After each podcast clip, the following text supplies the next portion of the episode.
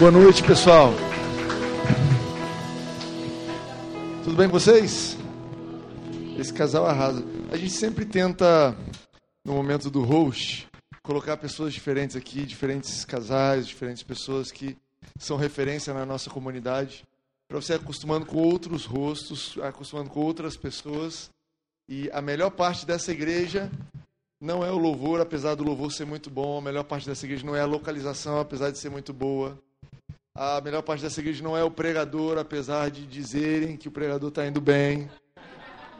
A melhor parte dessa igreja é a comunidade. São as pessoas que você conhece, que você passa a desenvolver relacionamentos, que você passa a se importar e dividir essa jornada junto. Amém?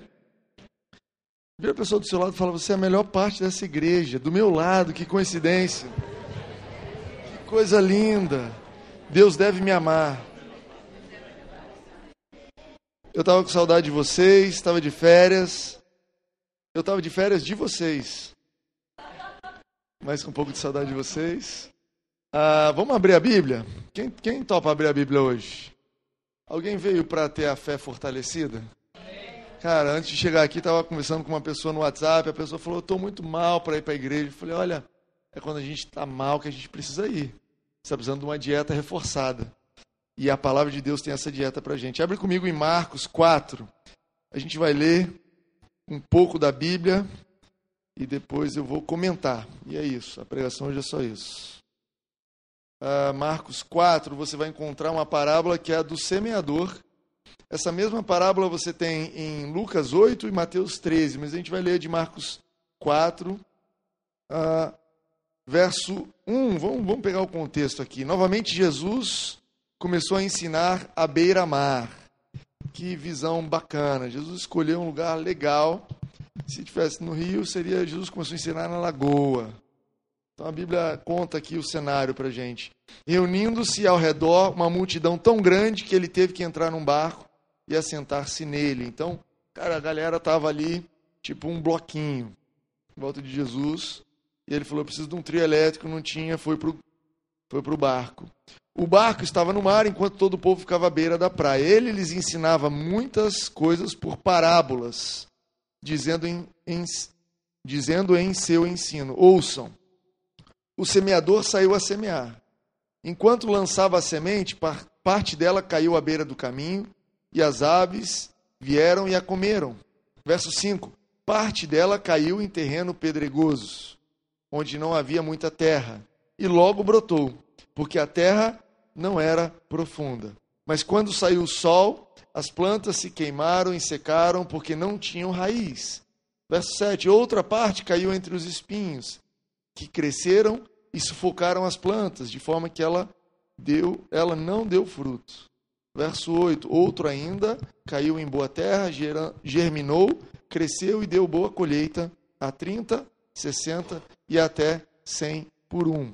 E aí o verso 9 acrescentou: aquele que tem ouvidos para ouvir, ouça. Eu te convido a marcar isso na sua Bíblia, Marcos 4. A gente leu de 1 a 9.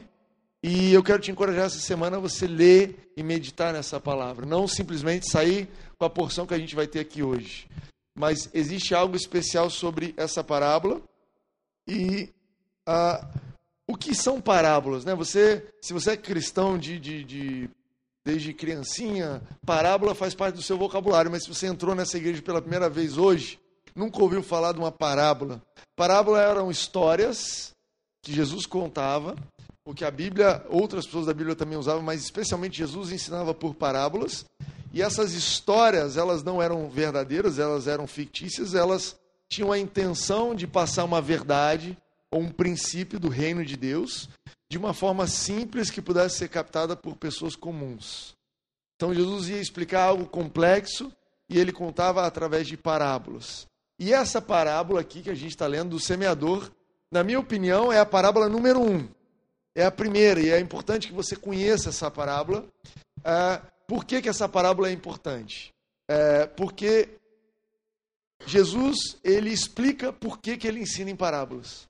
Você vai ler depois, eu convidei você a ler durante a semana, os outros versos até o 20, e os discípulos vão virar para Jesus e falar: Jesus, por que você está ensinando em parábolas? Por que você não fala claramente? Por que você conta essa história de uma forma ilustrativa. E Jesus ele explica, ele fala: olha, nem todo mundo consegue ver o reino de Deus. E para aquelas pessoas que ainda não estão vendo como vocês estão vendo, a história ela é feita para criar uma, um interesse, e a versão a mensagem diz assim, para empurrar eles para uma percepção receptiva. Olha que interessante. Às vezes Deus vai fazer coisas na sua vida, você vai ter conversas na sua vida, às vezes você vai ler a Bíblia, às vezes você vai ouvir uma mensagem que você não vai entender plenamente. Mas aquilo vai gerar um, um interesse em você. Cara, por que isso? Por que, que Deus está falando isso? Por que, que a minha Bíblia diz isso? Isso é uma forma de Deus gerar em você um interesse e tentar extrair de você, te conduzir para um lugar de percepção receptiva. Uma percepção, cara, eu preciso perceber, tem algo mais aqui, mas não somente uma percepção, não simplesmente sensível, mas uma percepção receptiva. Pai, eu quero saber o que é que tem por trás dessa história. Então, Jesus conta isso, depois dessa parábola, os discípulos perguntam. Outro motivo que eu acho importante, essa parábola para mim é número um, é porque Jesus explica essa parábola e a gente vai ler isso aqui junto essa noite. Jesus ele fala assim: olha, essa parábola tem um significado e eu quero contar esse significado para vocês. Sei você, mas às vezes eu sou um pouco mais devagar, eu preciso que alguém me explique o que está acontecendo. Eu recentemente viajei de férias com meus filhos, a gente foi no museu. E aí eu olhava os quadros e falava: que bonito esse quadro, hein? Deve ter dado um trabalhão. Era tudo que eu conseguia comentar. Caramba, que bacana esse quadro aqui vi uns quadros grandes, eu falei, gente, como é que esse cara pintou? Foi de escada? Como é que fazia? Mas aí eu botei aquela guia assistido, não sei se você já foi no museu que tinha o guia assistido, aí você vai ouvir. Teve um quadro lá que eu fiquei 20 minutos ouvindo a explicação. Por quê? Eu precisava de uma explicação para saborear aquilo ali, para perceber o valor. E da mesma forma, essa parábola, Jesus ele explica para gente, para a gente poder perceber o valor. Às vezes as coisas de Deus são tão simples e tão poderosas que Deus precisa te parar e falar: Ei, você já entendeu o que está acontecendo aqui? Você já percebeu que eu estou cuidando de você? Você percebeu que você acordou hoje sentindo bem? Você percebeu que eu fiz um milagre na sua vida? Você percebeu que aquele relacionamento. Percebeu que aquela sua oração lá de trás foi atendida? Às vezes Deus precisa te explicar e me explicar as coisas para a gente entender a grandiosidade. Mas o terceiro motivo pelo qual eu acho essa parábola especial é porque ela é uma chave para todas as outras parábolas. E o título dessa mensagem é Diálogo com Deus. E para mim essa parábola fala sobre como começar e como se empenhar num diálogo com Deus. Gente, 50%, sei lá, 70% das pessoas que vêm falar comigo sobre algum item, eu pergunto: você já conversou com Deus sobre isso? Eu não estou conseguindo ouvir. Sei lá, uma estatística rápida aqui, 70%, 60%, 80%. Tá, mas esse dilema que você está passando, o que, que Deus está te falando a respeito? Cara, eu não consigo ouvir. E essa parábola, ela tem uma chave, ela é a chave para a gente ouvir de Deus e entrar nesse diálogo. Você já, é, é, às vezes, você já participou de alguma coisa, não sei, estou me lembrando da primeira vez que eu comprei, que eu ganhei um Nextel. Quem aqui sabe o que é um Nextel? Por favor, não me deixem sozinhos aqui. Nextel é uma coisa antiga que precede o iPhone, precede smartphone Samsung, e era um telefone diferentão, porque tinha um botão lá que você apertava e saía falando, e você estava lá em casa de boa, de repente alguém saía falando no Nextel. Se você não sabe o que é o Nextel e não está entendendo a explicação, não presta para mais nada, joga isso fora. Mas o fato é que alguém teve que me explicar como usar o Nextel, como falar e como ouvir. Né? Eu não sei se você já teve que explicar para alguém o telefone. Eu me lembro de explicar para minha avó como usar um celular. E a minha avó falou: Meu celular está quebrado. Isso é verdade. Não sei se minha avó, bom, a gente não está transmitindo. Minha avó, ela falou: Meu celular está quebrado. Eu falei: Por quê, vó? Quando eu boto no ouvido, não dá o tom.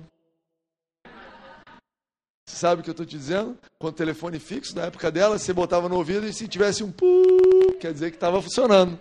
Se tivesse em silêncio, não deu o tom, está quebrado. Ela falou: meu celular não está dando tom. Eu falei: vó, isso aqui é diferente. É exatamente isso, essa parábola. Jesus falando assim: olha, para comunicar com o céu é diferente o jeito de você ouvir. E eu quero passar isso com vocês. Mas o interessante é que Jesus, no final, ele fala assim: olha, para aquele que ouve, aquele que recebe, aquele lugar onde a semente caiu e ela germinou, ela produziu 30, 60 e 100 por um. Eu quero te dizer que conversar com Deus é algo poderoso na sua vida. Não se restrinja de conversar com Deus a respeito de nenhum assunto da sua, da sua vida. Timóteo, mas nessa área eu estou pisando na bola. Conversa com Deus sobre isso. Jesus, eu não estou conseguindo, eu não estou indo. Cara, eu tenho uma dificuldade nisso. Traz ele, abre a conversa, que isso vai produzir coisas impressionantes na sua vida. Amém? Essa comunicação é poderosa. Ah, então vamos lá. Ah, Jesus, então, ele começa a explicar sobre como receber a palavra de Deus. Na explicação, ele começa a dizer o seguinte: olha, essa parábola, a semente, ela é uma palavra. O semeador que saiu a semear, ele estava lançando a palavra, que é tudo que Deus fala para a gente é a palavra. A gente tem a palavra escrita, mas Deus fala no nosso coração hoje também. Ele nunca vai contradizer a palavra escrita, mas ele vai falar no nosso coração coisas além, coisas específicas. E ele está falando disso: olha, o semeador saiu a semear a palavra. Deus começou a falar e a, essa semente começou a cair nos lugares.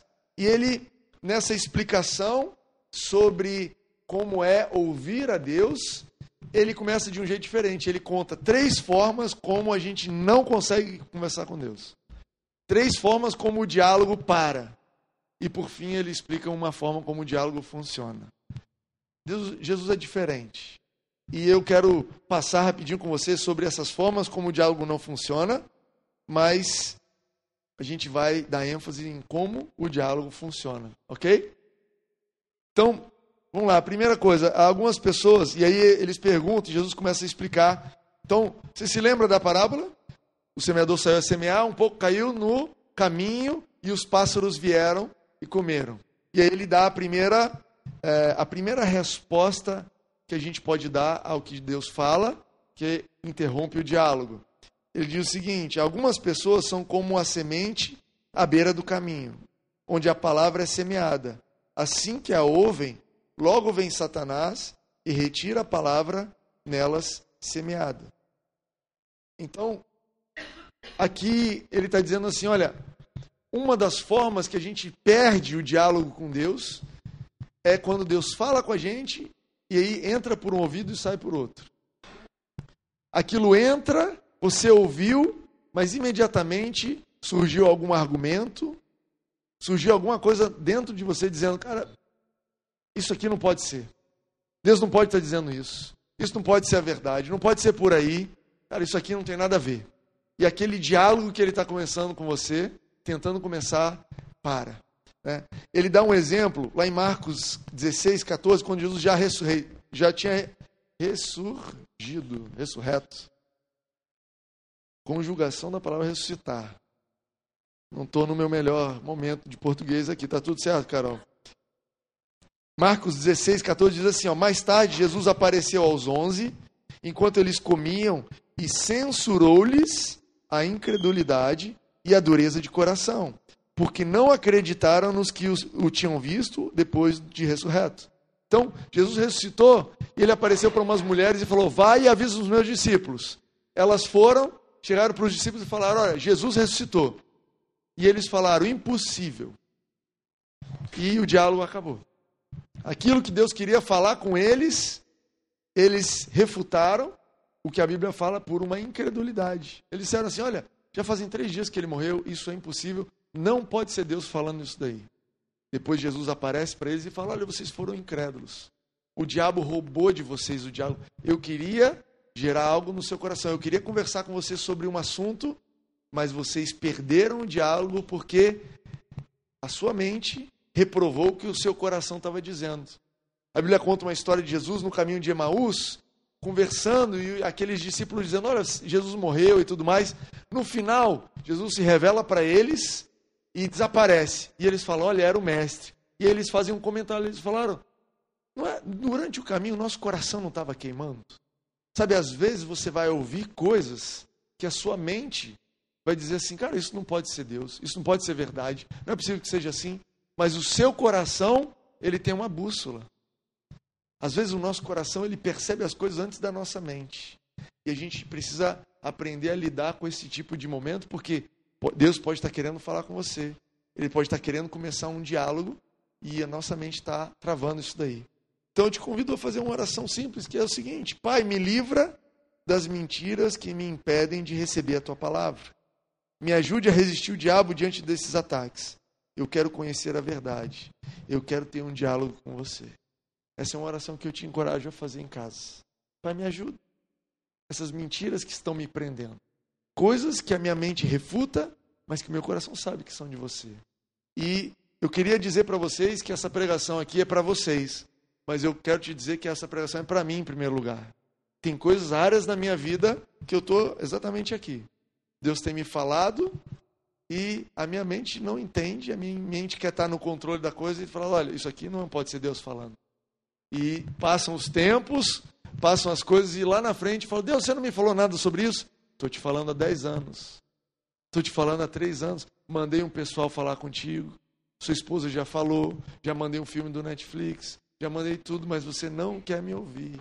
Estou querendo ter um diálogo com você sobre esse assunto e você, Timóteo. E graças a Deus, porque Deus não desiste da gente, amém? amém? Cara, se tem uma pessoa que não desiste da gente, é Deus. Então, essas foram as sementes que caíram do lado do, do, do caminho. A outra semente é a que cai num terreno pedregoso, brota rapidamente, mas quando vem o sol, ela morre. E aí, qual a explicação de Jesus para isso aqui? Outras são como a semente que cai em terreno pedregoso, ouvem a palavra e logo a recebem com alegria. Contudo, visto que não têm raiz em si mesmas, permanecem pouco tempo. Quando surge alguma tribulação ou perseguição por causa da palavra, logo a abandonam. A versão a mensagem diz o seguinte: recebem com grande entusiasmo, mas por terem um caráter raso, abandonam a sua decisão. Sabe, às vezes você ouve algo de Deus e você se empolga e você fala, é isso aí. E é tão bom ter entusiasmo, é tão bom ter emoção. Deus te fez uma pessoa emotiva e Ele não quer que você abra mão da sua emoção, mas é, uma coisa é o entusiasmo, a alegria, a empolgação, outra coisa são as suas decisões. O que a Bíblia está dizendo é que as nossas decisões elas não podem se basear simplesmente em entusiasmo. Que Deus tem para nós, Paulo chama isso de infantilidade, né? Paulo fala assim: olha, vocês ainda são como crianças, levados de um lado para o outro por qualquer vento. Já viu como é criança? A criança está chorando aqui, você faz um barulhinho aqui, ela esquece o choro e já começa a rir. E aí ela está rindo, e aí você pega da mão dela o brinquedo, ela já começa a chorar. Quer dizer, instável, nas suas decisões. Meu filho decide, você está feliz ou está triste. Você conhece gente assim? Você se comporta assim às vezes? Cara, às vezes eu estou decidido, eu vou. Aí a hora que você vai, não, não vou. Não, mas você vai ou não vai? Não, eu ia, mas eu não vou mais, porque não sei. Acordei meio estranho hoje. Peraí, as suas decisões dependem de como você acorda?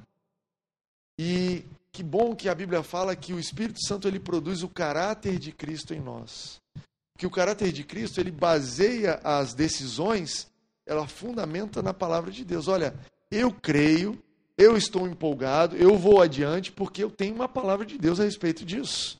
E eu estou mais feliz ou menos feliz, eu estou entusiasmado ou não entusiasmado, não faz a diferença, porque é pela fé que eu estou movendo. Sabe, nós fomos chamados para tomar decisões pela fé. Timóteo, que tipo de decisão? Vir na igreja ou não? Não, todo tipo de decisão. E aí, eu aceito esse emprego ou não? Cara, vai conversar com Deus, vai ter um diálogo com Ele, mas fundamente a sua decisão de emprego, de carreira, na fé, numa palavra de Deus. Por quê?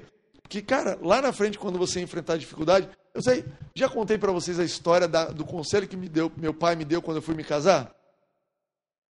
Não, já contei para você, Reni. Quando eu quando eu estava pensando em me casar, ah, meu pai, né, falando, conversando com meu pai, não sei se eu caso, se eu não caso com a Rene e tal. E ele falou assim, filho, eu te recomendo a orar e aguardar uma direção de Deus a respeito disso. Por quê? Porque lá na frente você vai descobrir que tem uma porção de coisas nessa pessoa que você não sabia que tinha. E lá na frente você vai falar: olha, se eu soubesse disso, eu não tinha decidido me casar.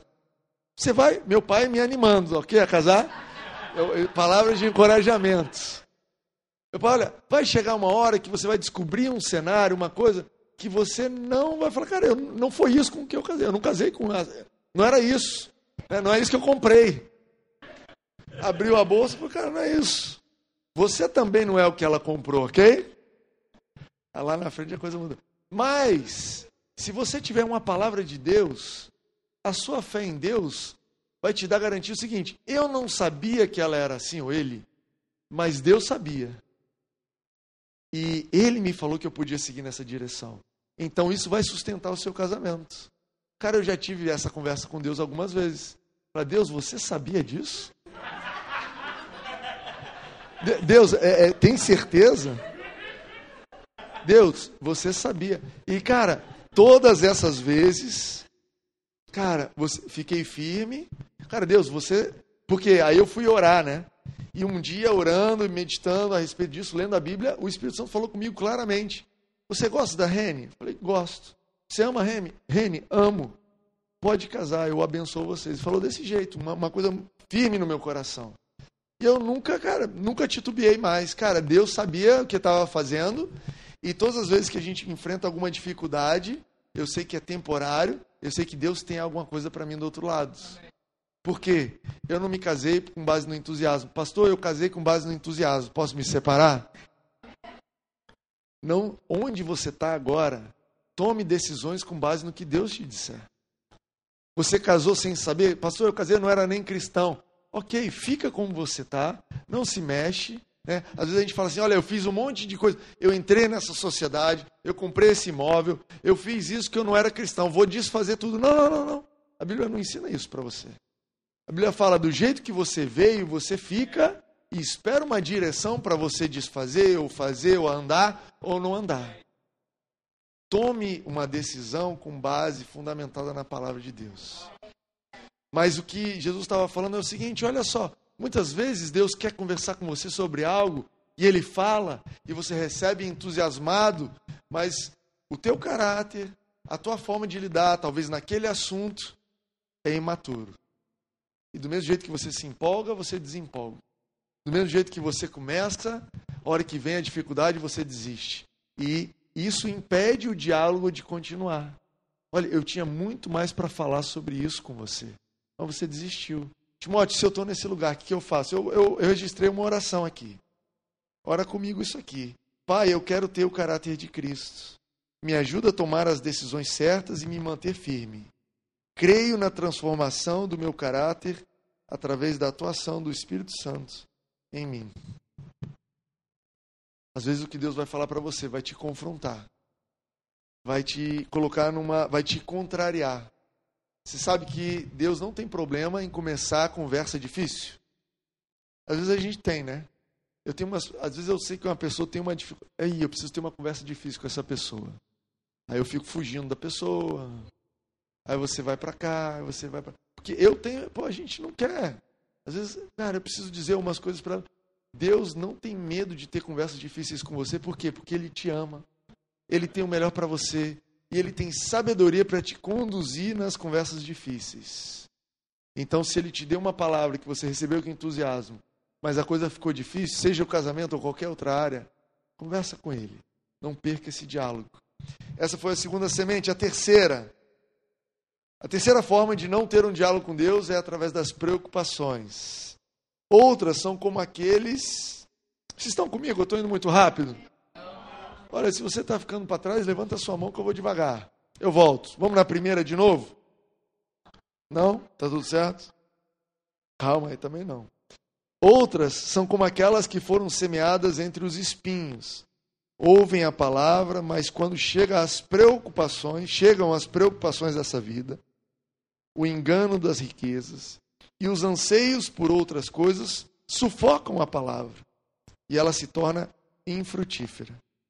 Olha que interessante, a versão a mensagem, a gente lê o seguinte: sobrecarregados com preocupações sobre tudo que eles têm que fazer e tudo que eles querem ter. O estresse sufoca o que ouviram. Quer saber um outro jeito de não conversar com Deus? Viver uma vida estressada. preocupada. Preocupada com o quê? Às vezes preocupado com o que você tem que fazer, mas muitas vezes preocupado com o que você quer ter. Com aquilo que você está buscando. Nem esse é o problema ainda. Você está mastigando esse problema antes de, ser, de acontecer. O obstáculo, o estresse é um obstáculo. Jesus ele conta uma parábola, uma outra parábola em Lucas 14, 16 a 21. Lê, ouve comigo. Jesus respondeu: Certo homem estava preparando um grande banquete e convidou muitas pessoas. Na hora de começar, enviou o seu servo para dizer aos que tinham sido convidados: Venham, pois tudo já está pronto. Isso aqui é Lucas 14, 16 a 21.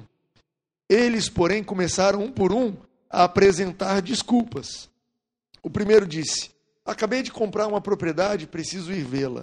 Por favor, me desculpe. Outro disse: Acabei de comprar cinco juntas de boi e vou experimentá-las. Por favor, me desculpe. Outro ainda disse: Acabo de me casar, por isso não posso ir.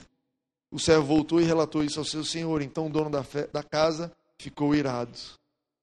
Sabe, é, o que eu pego dessas parábolas, dessas duas parábolas sobre isso aqui, as ocupações e o estresse são desculpas que a gente dá para nós mesmos. São desculpas que a gente está dando para nós mesmos. Para o que na verdade é, cara, o diálogo com Deus não é algo central na minha vida. Eu tenho outras coisas mais importantes. Você conhece alguém ou você já foi aquela pessoa? Fala, olha, você precisa melhorar a, seu, a sua dieta. Eu sei, mas está difícil. Olha, você precisa fazer exercício. Eu sei, mas eu estou trabalhando muito. Olha, você precisa dormir melhor eu sei disso, eu ah, ah, só que está corrido, esse trimestre está ruim. Depois do carnaval eu faço, começou agora, depois do carnaval. E aí essa pessoa vai empurrando com a barriga até um dia que tem um infarto, que tem um susto. E aí, opa, não, eu preciso fazer meu exercício, eu preciso comer bem. Aquilo que ela dizia que não tinha tempo, na verdade, só não era central, só não era prioritário. E eu quero te dizer que não existe nada melhor para estar no centro da sua vida do que conversar com Deus, do que esse diálogo com Deus. Se Deus lançou uma palavra na sua vida, no seu coração, para e ouve. E não deixa com que as preocupações da vida sufoquem isso. Não seja uma pessoa estressada.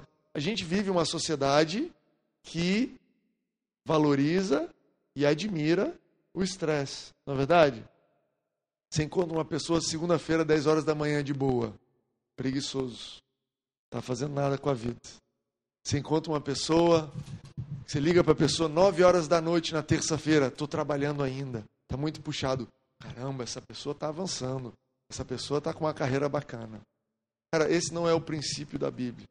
Esse não é o princípio. Isso pode te impedir de conversar com Deus, de ter um diálogo com Deus muitas coisas que você e eu temos orado, Deus fala comigo, me dá direção. Deus tem falado: olha, eu estou lançando a minha palavra, eu estou começando o diálogo, mas os espinhos estão sufocando. Toda vez que a gente entra num diálogo, você tem uma preocupação com alguma coisa. Toda vez que a gente entra, eu quero falar com você, a palavra é sufocada por uma coisa que você quer. Deus, legal, bacana esse assunto que você quer falar comigo sobre meus filhos, sobre é, dinheiro, sobre os meus sentimentos, mas é o seguinte, cara, surgiu uma oportunidade aqui maravilhosa, eu estou fazendo isso, aquilo, cara, essa semana não vai dar, dá, dá para a gente conversar semana que vem? A Bíblia fala de uma resposta à palavra de Deus que sufoca o diálogo.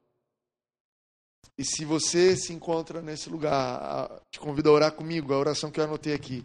Pai, me ajuda a colocar você em primeiro lugar. Me ajuda a perceber que a carreira é temporária, as contas são temporárias, o campeonato é temporário, o carro novo vai passar, mas você e eu, nosso relacionamento, isso é eterno. Os problemas vão passar, as preocupações vão passar e vão vir outras. Mas Deus é eterno. Deus, se você coloca Ele como centro da sua vida, não como algo marginal, mas como algo central, todas as outras coisas vão se alinhando você vai ter excelentes oportunidades de se preocupar que você vai perder. É, vai perder a oportunidade de preocupar. Caramba, era para eu ter perdido, era para eu ter ficado a noite acordado. Não consegui. Por quê? Porque eu não fiquei preocupado. No passado viraria três noites assim, puxando os cabelos.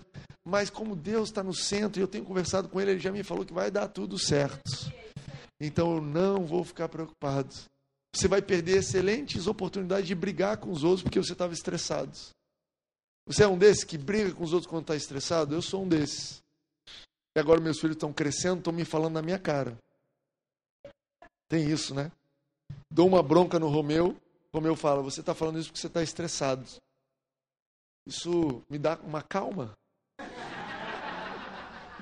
Isso resolve o assunto tão rápido.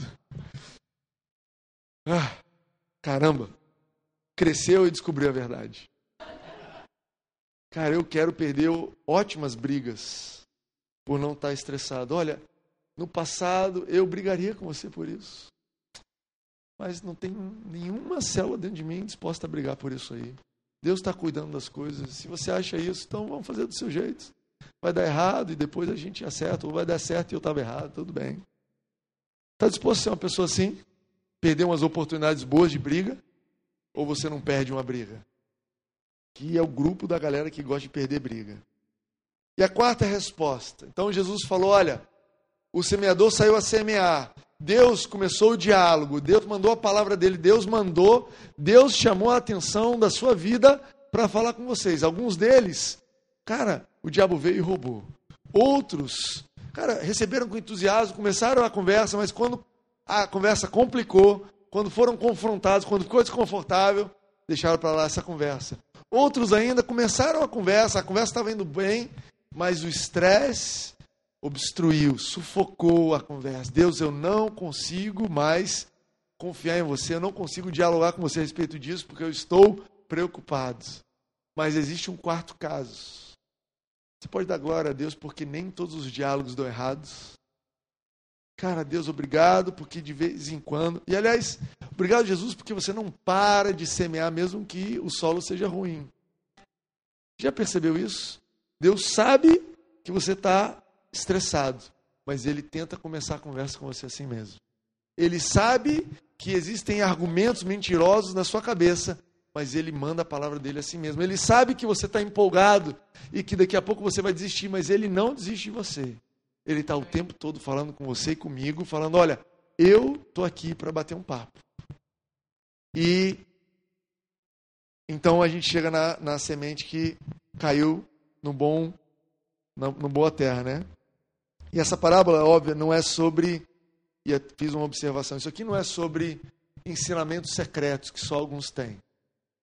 Né, você poderia pegar essa parábola aqui e virar ela de cabeça para baixo e falar o seguinte: Ah, porque só quem é bom na terra que sabe os segredos verdadeiros de Deus.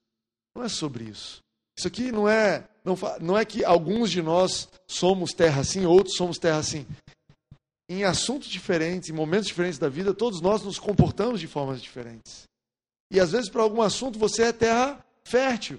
Deus fala e você ouve, e você retém, e você produz. Em outras áreas da sua vida, você e eu estamos precisando mudar. Mas não é sobre um segredo. A parábola seguinte que Deus, Jesus conta fala assim: olha, quem tem, quem é que pega uma vela e esconde? Não, quem tem a luz, coloca ela alta, como que dizendo, os meus ensinamentos não são secretos. Deus não está tentando te dificultar a conversa. Mas Ele está falando o seguinte: olha, é, com alguma frequência, dependendo da sua maturidade, dependendo da tua disposição, alguma semente vai cair no teu coração. E você vai responder. E você vai sacar esse diálogo. E graças a Deus pela misericórdia dele e a graça que tem levado você e eu por diálogos. Às vezes você entrou aqui, Timóteo, eu não sou nem cristão. Eu nunca recebi Jesus no meu coração. E eu vou te dizer, Ele está conversando com você. E você pode estar conversando com Ele. Timóteo, mas eu não sei onde eu me enquadro. Cara, Ele, a, a semente dele é poderosa. Mas vamos lá. Quando ela encontra no nosso coração, coisas acontecem. As que foram semeadas em terra boa são aquelas que ouvem a palavra e a aceitam. E que produzem uma colheita de 30, 60 e 100 por um. Lucas 8, que é uma outra passagem que fala a mesma coisa que Marcos 4, diz o seguinte: Encontram um coração bom e genuíno, que ouvem a palavra e a retêm. Agora, olha que interessante. Uma das sementes, a que caiu lá na terra pedregosa, diz que ela deu fruto imediatamente. Mas a terra boa, né, em Lucas ele fala assim: olha, essa terra boa é o coração genuíno que ouve a palavra e retém. E como é que você sabe que a pessoa reteve? Porque passou um tempo. O que eu quero te dizer é que uh, receber o diálogo com Deus nem sempre produz resultado imediato. Às vezes vai envolver você reter. A Bíblia conta em Lucas 2, 19, conta a história de Maria. Jesus nasceu, vieram os magos e falaram: Olha, ele vai ser o Salvador, não sei o quê. E Lucas 2,19 diz assim: Maria, porém, guardava todas essas coisas, todas essas palavras, meditando sobre elas no coração. Existem coisas, existem diálogos que Deus vai começar com você e que você vai guardando no seu coração. Que eles não são para agora. Que eles não são para você tomar uma decisão agora. Que eles não dizem a respeito da solução que você está precisando nesse momento. Mas são coisas que Deus está fazendo e moldando. Mas esse diálogo eventualmente vai produzir resultados. Você sabe que é uma ordem de grandeza?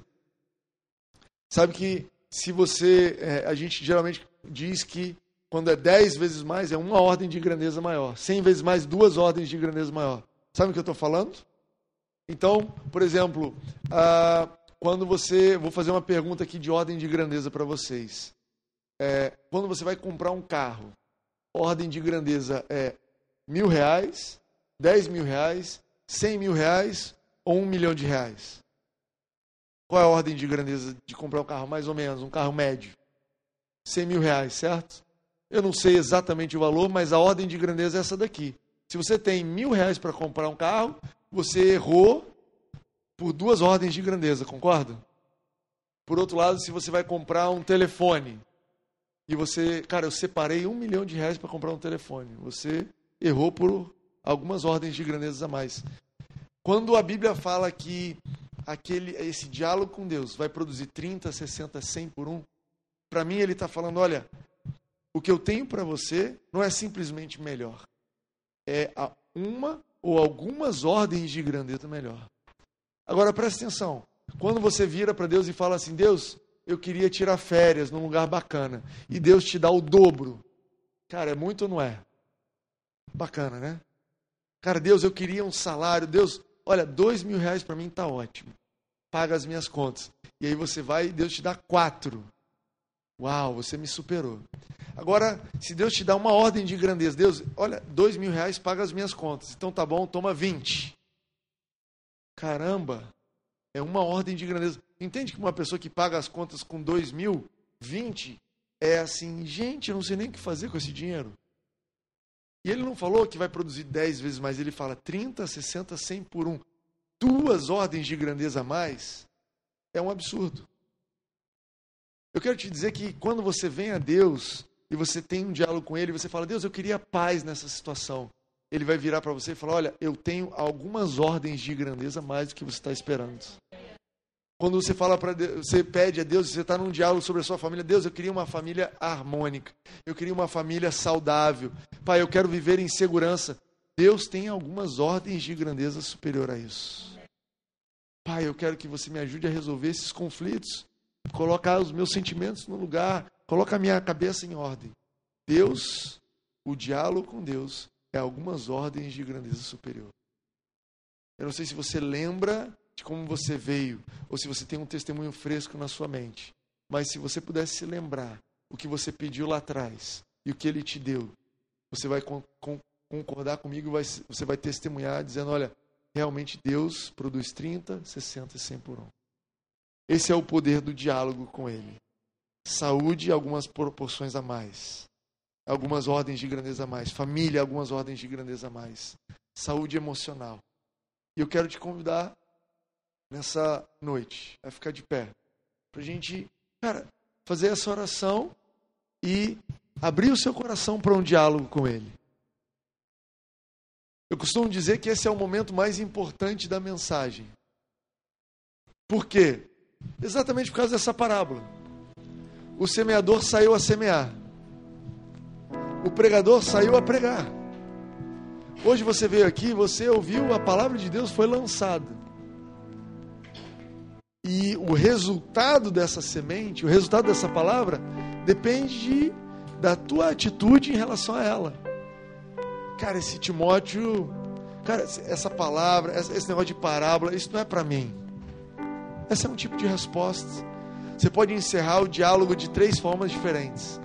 Ou você pode tomar uma decisão, como Jesus falou: olha, eu falo em parábolas para aqueles que não veem possam ser empurrados para uma percepção receptiva. Deus, eu não entendo nada disso. Deus, eu não sei o que você está dizendo, mas eu estou aberto. Eu estou aberto ao que você quer falar comigo nessa noite. Eu quero dar corda para essa conversa. Eu quero esticar esse diálogo. Eu quero te dar alguns minutos para você fazer a tua oração onde você está.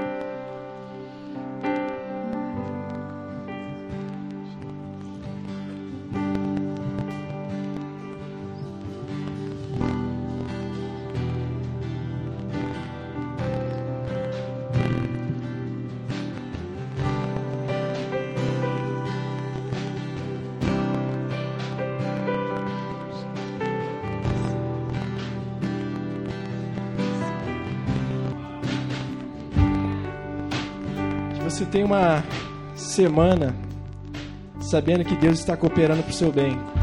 Amém? Na segunda-feira, na terça, cada dia você acorde sabendo que Deus está contigo. Amém? Tenha uma semana abençoada, pessoal.